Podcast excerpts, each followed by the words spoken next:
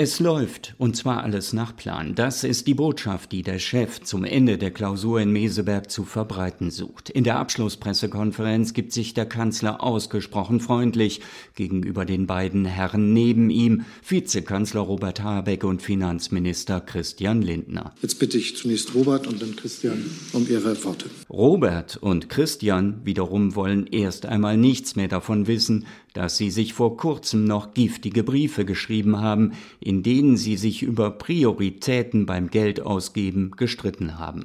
Eine solche Klausur biete die Gelegenheit, meint FDP-Chef Christian Lindner, dass man bei informellen Gesprächen das ein oder andere klärt oder eine Perspektive erweitert. Der grüne Wirtschaftsminister ist dann auf Schloss Meseberg nicht der erste, der Probleme mit dem Namen des Gästehauses der Bundesregierung hat, doch auch Robert Habeck verlässt den Ort mit neuem Esprit. Die Abgeschiedenheit von Meseburg die ja auch eine gewisse Abgeschirmtheit bedeutet. Und die Zugewandtheit in dieser Konzentration einer Kabinettsklausur hat, glaube ich, allen nochmal deutlich gemacht, was es für ein Privileg ist, Teil einer Bundesregierung zu sein. Solche Privilegien bringen allerdings auch Verpflichtungen mit sich. Die ungeklärte Finanzierung der Kindergrundsicherung, der Streit um den Bau von neuen Autobahnen, die Pläne über das Aus von Erdgas- und Ölheizungen, das Ringen um Milliarden für den Etat des kommenden Jahres, diese Ampel hat viele offene Baustellen und für den Kanzler gibt es einiges zu klären. Wir haben in der Tat, wie der Finanzminister gesagt hat, wie Christian das eben formuliert hat,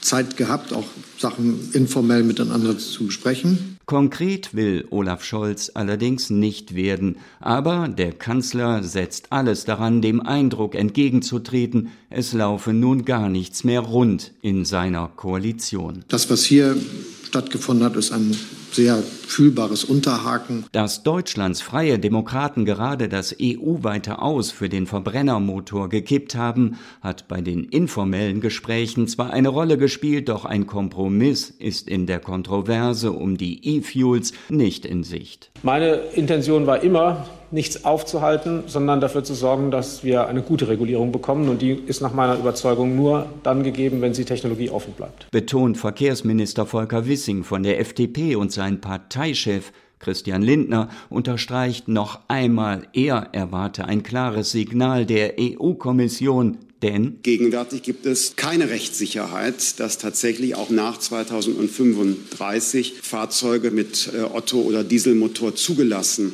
äh, werden können, wenn sie mit Ökosprit betankt werden. Der grüne Vizekanzler sagt dazu lieber nichts. Robert Habeck stellt Positives in den Vordergrund. Man sei gut durch diesen Winter gekommen, auch ohne russisches Gas. Und die Aussichten für den nächsten seien vielversprechend, denn schließlich seien die Speicher immer noch zu fast 70 Prozent gefüllt. Und dann sollte es auch möglich sein, die Speicher zu füllen über den Sommer, ohne solche Preispeaks zu sehen, wie wir sie im letzten Jahr gesehen haben. Und auch der Regierungschef möchte noch eine gute Botschaft verbreiten, eine Studie, wonach die Folgen des Klimawandels Deutschland 900 Milliarden Euro kosten könnten, kontert Scholz mit der Prognose, dass der Umbau zu einer klimafreundlichen Wirtschaft neues Wachstum kreieren werde. Dann sind das milliardenschwere privatwirtschaftliche Investitionen, die viele gute Beschäftigungsmöglichkeiten schaffen. Ein kurzes Lächeln huscht ihm da übers Gesicht. Frostig waren nur die Temperaturen in Meseberg,